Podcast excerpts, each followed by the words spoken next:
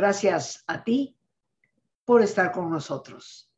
Saber para servir. Y estamos a punto ya, queridos amigos, de que el año finalmente termine.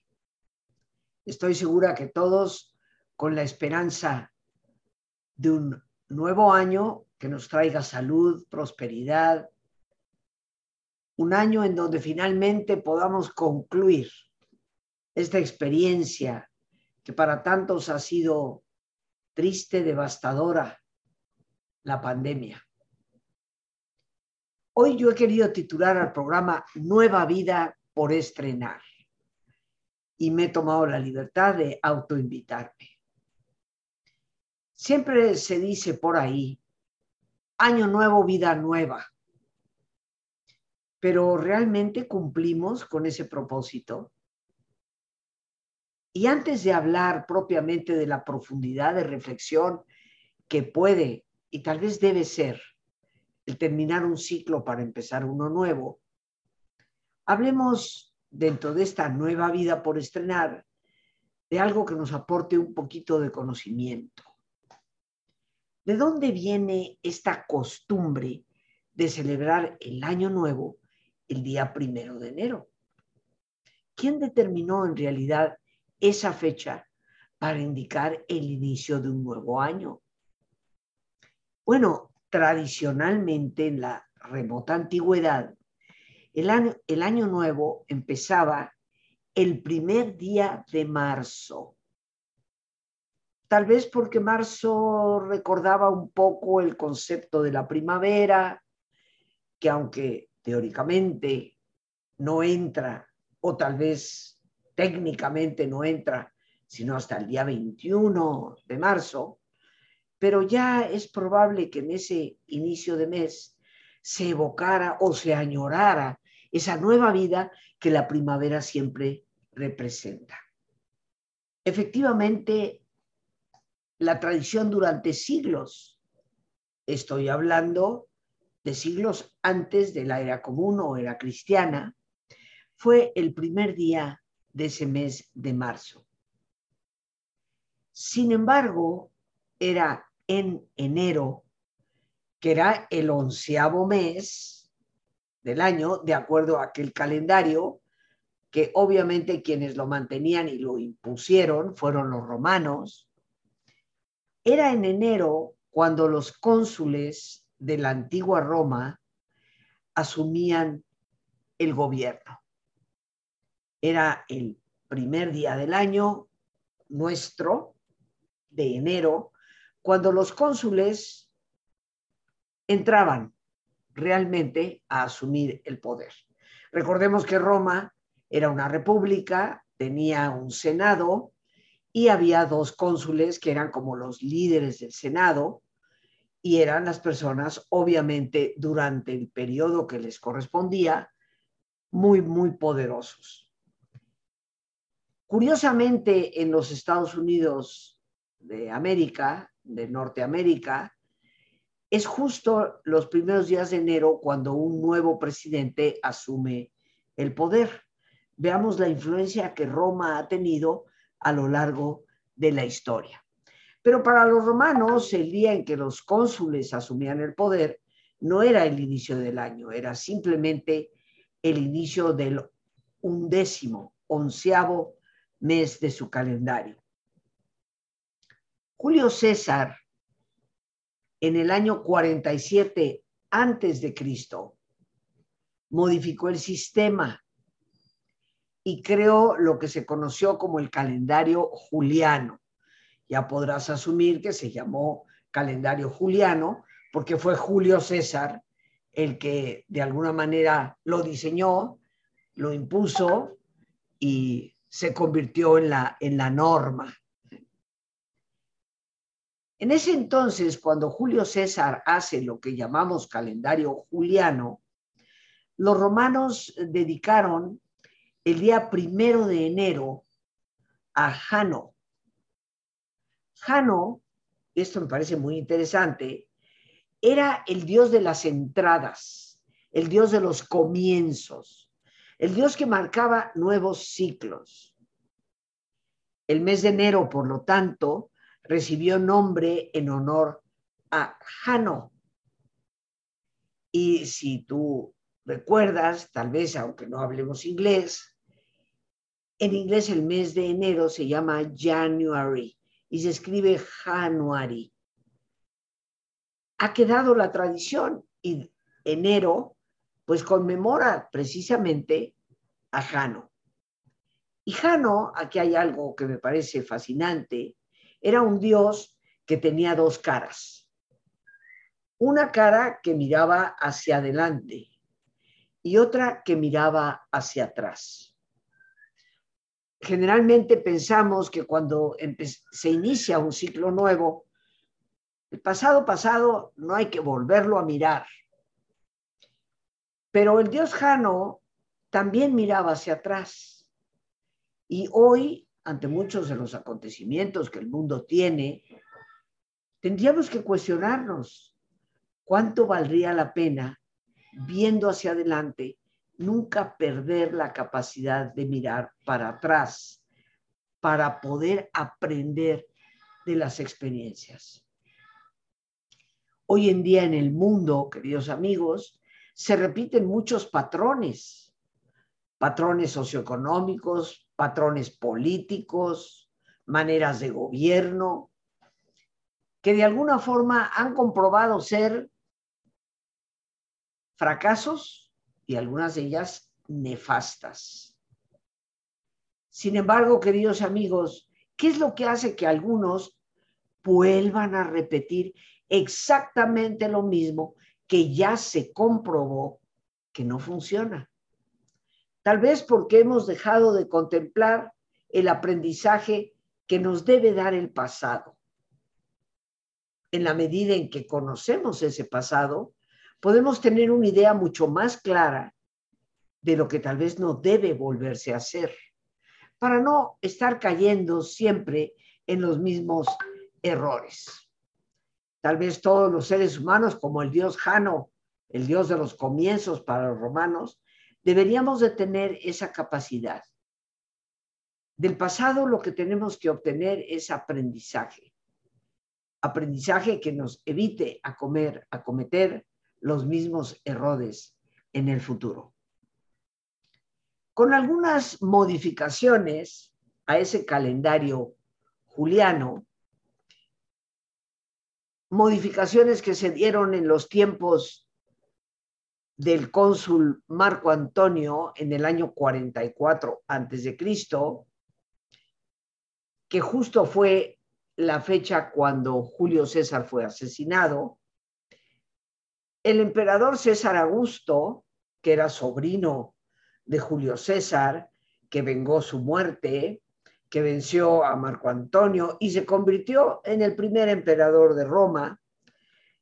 El emperador César Augusto en el año 8, todavía antes de Cristo, hizo cambios a ese calendario.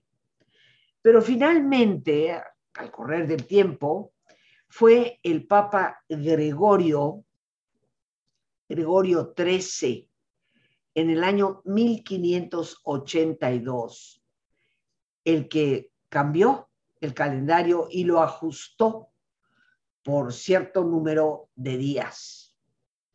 Eso explica, como ustedes me han escuchado decir en algunos momentos, el por qué alguien como Teresa de Jesús, Teresa de Ávila, muere en el día 4 de octubre de 1582. Sin embargo, se conmemora su muerte el día 15 de octubre. ¿Por qué el cambio? Porque justamente fue en esa fecha cuando Gregorio XIII cambia el calendario. Así que la fecha de muerte de Teresa se convierte en el día 15 en vez del día 4. Eso es lo que se conoce, reitero, como calendario gregoriano. Y ese es el que seguimos tú y yo utilizando. Es el calendario operativo, vamos a decirlo, que, que se utiliza en la mayor parte de los países del mundo. En términos de relaciones internacionales, comercio, es el calendario definitivamente universal. Y es el calendario que va a celebrar esta fecha de primero de enero como año nuevo. La celebración se caracterizó por un significado religioso que prevaleció durante la Edad Media, pero que tal vez algunos fundamentalistas religiosos cristianos no quisieron reconocer en su momento. Porque en realidad, queridos amigos, para el cristiano, el origen del primero de enero como año nuevo se remonta a la circuncisión de Cristo. Recordemos que Cristo nació judío, vivió judío y murió como judío, recitando los salmos en la cruz. Recordemos entonces la tradición judía de circuncidar a los niños, los hombrecitos, varones, justo ocho días después de su nacimiento. Y es en ese momento en que se le asigna un nombre. Es en la circuncisión en la que se asigna el nombre a Jesús. Que si nació el día 25 o no nació, eso nunca lo vamos a saber, queridos amigos. Lo más probable, como seguramente también me has escuchado decirlo, lo más probable es que Jesús no haya nacido el 25 de diciembre. Es más, no haya nacido en diciembre. La Biblia, el Nuevo Testamento, nos habla de un censo que se llevaba a cabo en Judea y que exigía que las personas regresaran a su lugar de origen. José era de Belén originalmente. Tenía que regresar ahí. ¿Existió ese censo? Sí, sí existió. Pero de acuerdo al registro que llevaban los romanos, que todo lo registraban, se llevó a cabo cuatro años antes de que iniciara lo que hoy conocemos como el después de Cristo o la era común. Como quien dice, Jesús nació cuatro años antes de la fecha que tradicionalmente se le da. Fue cuando César Augusto ordenó aquel censo. ¿Cuándo habrá sido la fecha? Lo más probable, dije, no sea diciembre, porque en aquellos lugares hace mucho frío en diciembre y seguramente nadie iba a proponer que los ciudadanos se trasladaran de un sitio a otro en medio de un clima tan, tan inclemente como es el de invierno. Es probable que eso se haya realizado en la primavera o en el verano, pero el por qué cayó en 25 de diciembre la definición para el mundo, pues tiene que ver con cosas de los romanos. Recordemos que Constantino, emperador de Roma, era un gran adorador del sol Invictus, el dios del sol. Y el dios del sol se le celebraba el 25 de diciembre. Constantino tuvo una influencia tremenda en la formación de la Iglesia Católica y es muy probable que en tiempos cuando no se celebraba el concepto de Navidad, en esos primeros 300 años de cristianismo, pues Constantino como emperador y sobre todo como romano muy ordenado, decidió que algo se tenía que festejar y propuso el 25 de diciembre. Eso es lo más probable. No lo sabemos si es cierta, pero todo apunta tal vez en esa dirección. Independientemente de esto, para los que somos cristianos, una fecha más, una fecha menos, no afecta en nada. Nuestra creencia no está en esas cosas tan objetivas, sino en el sentido de ese Dios entre nosotros. A través del tiempo, con la expansión de la cultura occidental, fue en el siglo XX, queridos amigos, que el primero de enero se convirtió en algo que todo el mundo reconoce y celebra. Incluso en países donde existen sus propias celebraciones de Año Nuevo. Por ejemplo, en China. China tiene ciertos, ciertas festividades de Año Nuevo en otras fechas del año, se rigen por calendario lunar y esto hace que la fecha cambie. Y al igual que celebran el Año Nuevo chino, pues también celebran el día primero de enero. Desde ese entonces, en el siglo XX, que queda instituido, el Año Nuevo es uno de los principales festejos del planeta. En todo el mundo se desea feliz Año Nuevo. En muchos lugares, como es el nuestro, la celebración, por supuesto, empieza desde el 31 de diciembre, el año que está terminando para nosotros, para recibir ese nuevo año y se realizan grandes eventos en casi todas las ciudades del mundo, fuegos artificiales, en fin, todos hemos visto en la tele posiblemente cuando se acercan las 12 de la noche la cantidad de fuegos que si en Tokio, que si en París, que si en Buenos Aires, que si en Sudáfrica, en Dubái. Todo el mundo festeja esta fiesta a mí me parece maravilloso que así sea. Como ya hemos dicho, dentro de la tradición judío-cristiana, el primero de enero coincide con esa circuncisión al octavo día del nacimiento de Jesús. Y nuestros hermanos judíos celebran el año nuevo, como todos nosotros, como lo celebra el mundo, pero también, al igual que los chinos, tienen su propio año nuevo. Rosh Hashanah es el nombre que recibe y lo celebran normalmente en fecha entre septiembre y octubre, porque también se rigen por un calendario lunar. Pero más allá de esta historia, que nos demos cuenta que realmente festejar el año nuevo el día primero de enero es de los tiempos más modernos, lo que importa es el sentido de lo que se festeja, queridos amigos. Si estamos en la víspera de un año nuevo, yo creo que es momento de detenernos para dejar atrás todas aquellas cosas que pueden haber enturbiado nuestro año que pueden haber causado a veces grande dolor. Cerrar ciclos de nuestros duelos, de nuestras pérdidas, de nuestras tristezas. Dejemos atrás definitivamente los rencores y procuremos celebrar en medio de la alegría el cariño, el afecto de nuestros seres queridos, de nuestros amigos.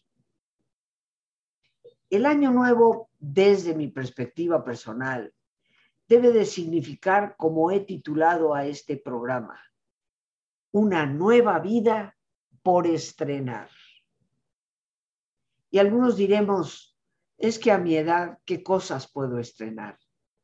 Pero los seres humanos siempre podemos estrenar nuevos sueños, nuevas ilusiones, no importa la edad que tengamos, los sueños pequeños, medianos o grandes varían en contenido y en propósito, indudablemente de acuerdo a nuestra edad, nuestras capacidades.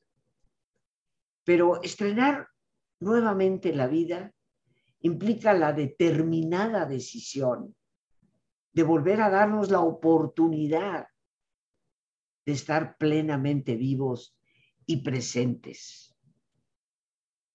Como ustedes saben, para mí el tema del perdón es un tema fundamental.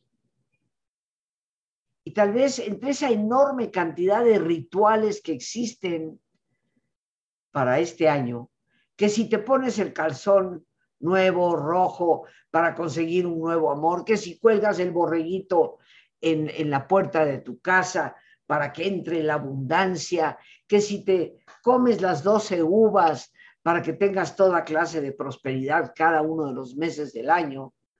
Tantas y tantas tradiciones o rituales. ¿A dónde ha quedado el ritual de la decisión de cambiar para ser mejores. Dentro de todos esos rituales que nosotros celebraremos esta noche, supuestamente para traer el amor, la prosperidad a las vidas de cada uno de nosotros, creo que lo que más necesitamos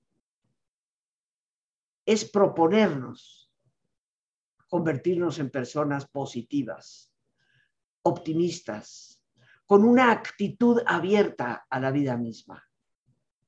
Siempre nos proponemos ir al gimnasio, adelgazar, tener mayores ingresos. Tantas cosas, queridos amigos, dejar de fumar, indudablemente. ¿En cuántas ocasiones te has propuesto tú?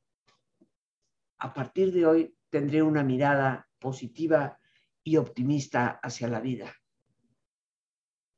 A partir de hoy me pondré los lentes que me permiten ver todo lo bueno para dejar atrás esa crítica destructiva y mordaz. Tal vez esta sería una de las mejores propuestas para estrenar una vida. Hoy la psicología, como nunca antes, nos propone y nos promueve para ese cambio. Pero ¿qué les parece si hacemos nuestra pausa, nuestro ejercicio de relajación? Como es nuestra sana costumbre, pidiéndote que te pongas cómodo. Y si te es posible hacer el alto completo, el alto total, qué mejor que cerrar tus ojos. Y en una posición cómoda, con tus ojos cerrados, toma conciencia de tu respiración del entrar y el salir del aire en tu cuerpo.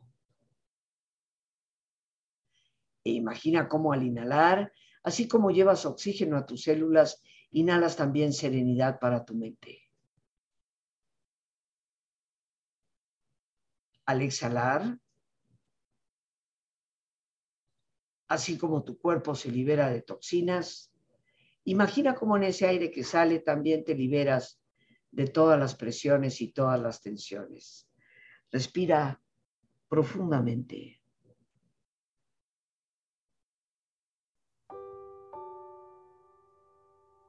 Y relaja tu cuero cabelludo. Todos los músculos que cubren tu cabeza.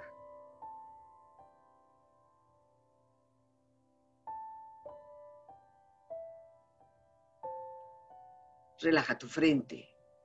Siente la piel, la vibración de la piel que cubre tu frente.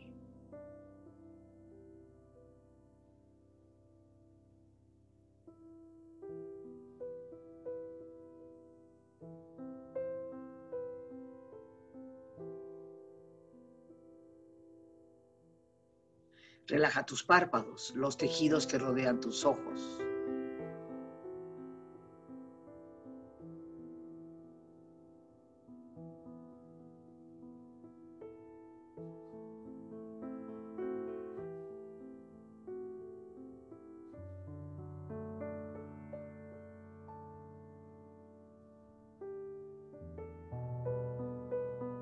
Relaja tus mejillas, toda la piel, todos los músculos que cubren tu cara.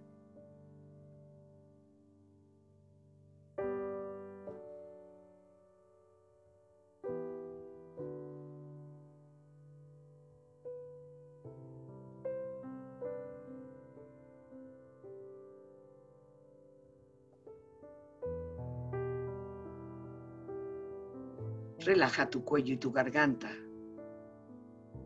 Siente su flexibilidad, equilibrio, balance.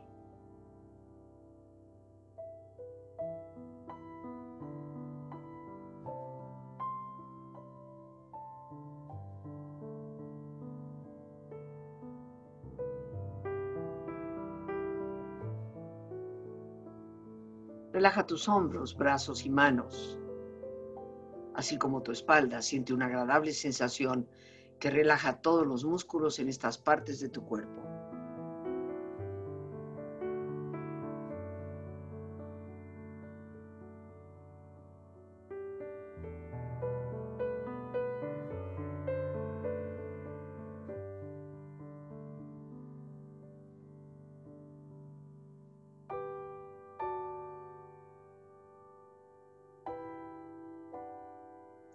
Relaja tu pecho exterior e interiormente, relajando todos los músculos, imaginando a todos tus órganos internos funcionar rítmica y saludablemente.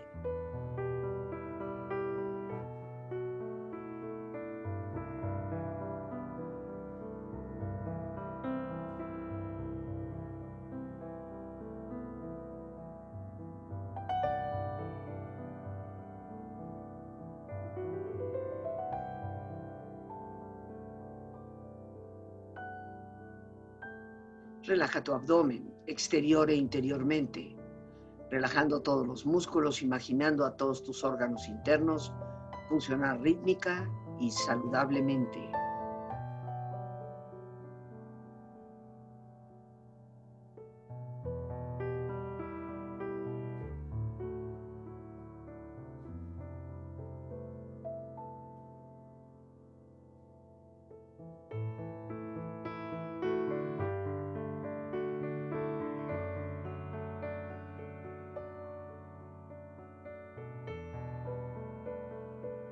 Relaja tus muslos, tus rodillas, siente la piel, la vibración de la piel que cubre estas partes de tu cuerpo.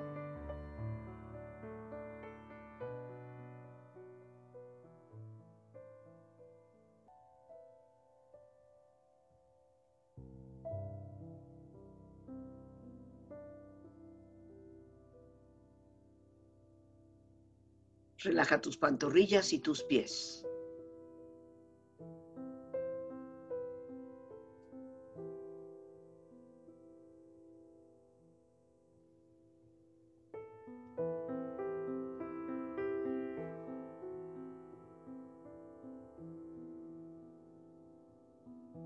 Con tu cuerpo profundamente relajado, proyecta en tu mente la imagen de un lugar ideal para el descanso.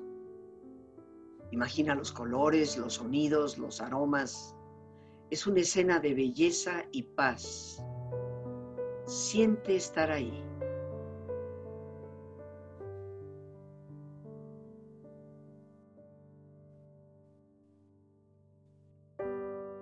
Con tu cuerpo relajado y tu mente serena, reflexiona.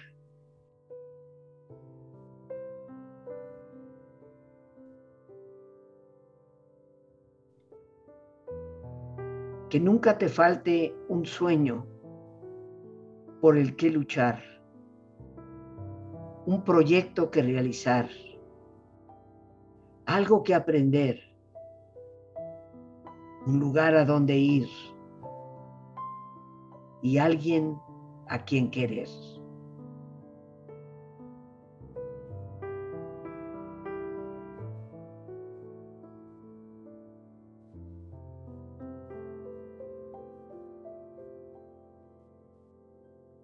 Nunca eres demasiado viejo para proponerte otro objetivo o para soñar un nuevo sueño o para renovar la vida entera.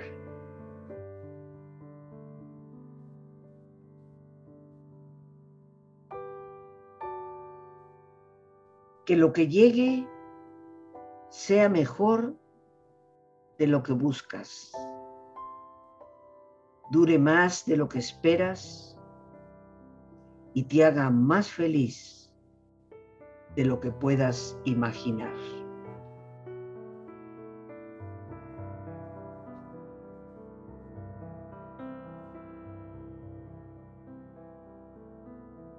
Respira profundamente. Relájate bien.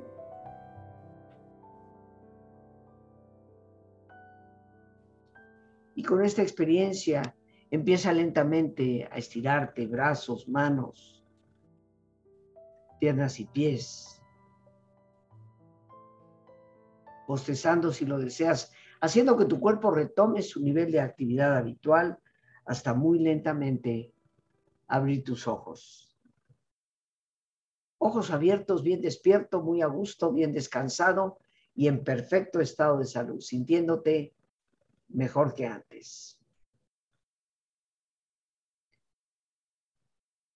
Una vida que debe renovarse, queridos amigos, que no solamente debe continuar, sino retomar el camino.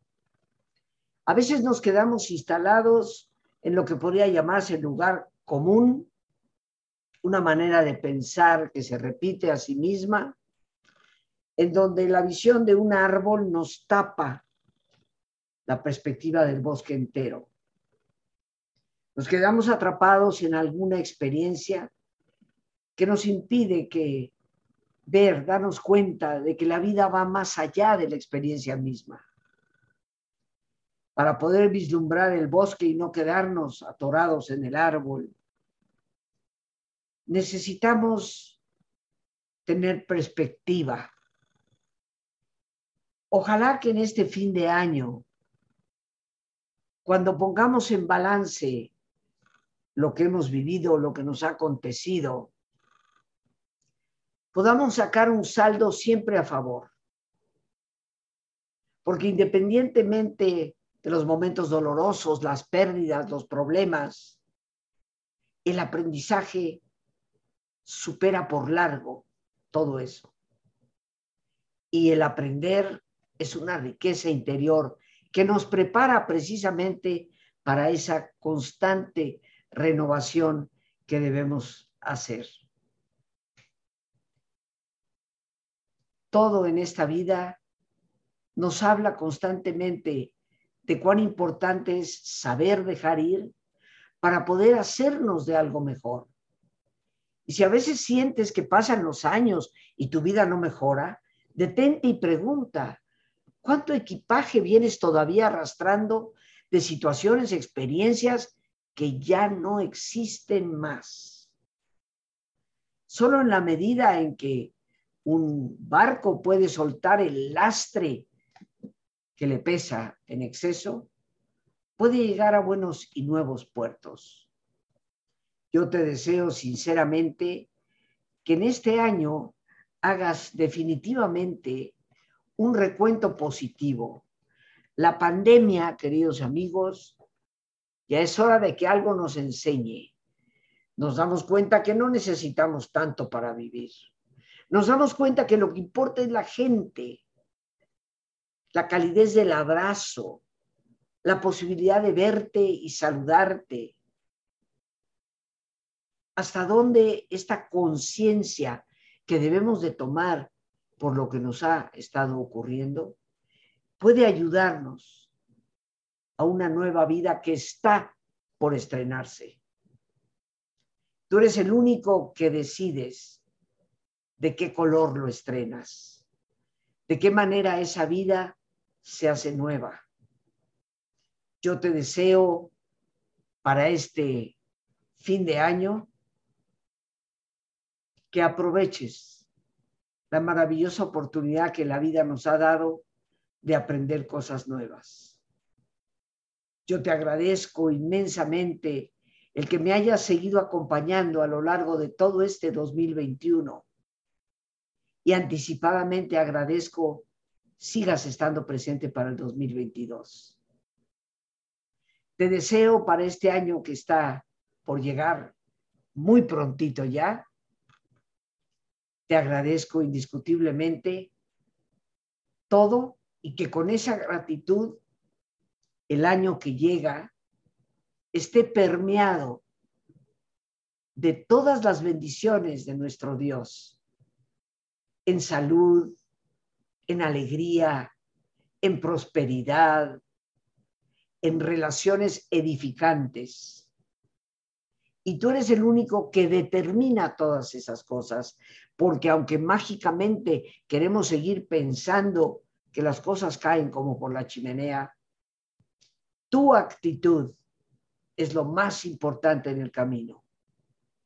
Antes de hacer nuestro ejercicio, apuntaba yo a cómo la psicología hoy subraya que el pensamiento positivo, la visión optimista de la vida, el cultivo de las emociones edificantes es fundamental para nuestro propio equilibrio y salud.